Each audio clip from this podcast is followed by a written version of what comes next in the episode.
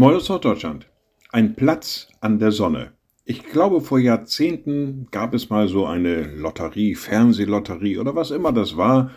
Die hieß so, ein Platz an der Sonne. Da konnte man dann irgendwas gewinnen, um sein Leben schöner zu gestalten, um das Leben angenehmer zu gestalten, um sich etwas mal leisten zu können.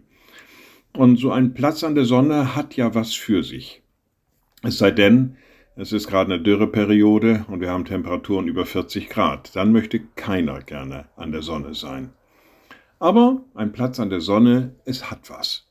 Und vielleicht hat Jesus in dieser Richtung gedacht, als er im Matthäus-Evangelium sagt, er, also Gott, lässt seine Sonne aufgehen über Böse und Gute und lässt regnen über Gerechte und Ungerechte.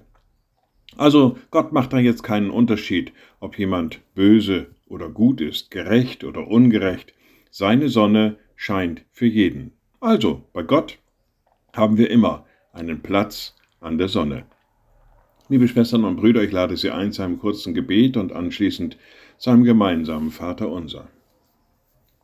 Allmächtiger Gott, Guter himmlischer Vater, wir kommen zu dir und sagen dir Dank, dass wir deine Kinder sein dürfen. Du hast uns in deine Gegenwart gerufen, du hast uns eingeladen, dir nahe zu sein.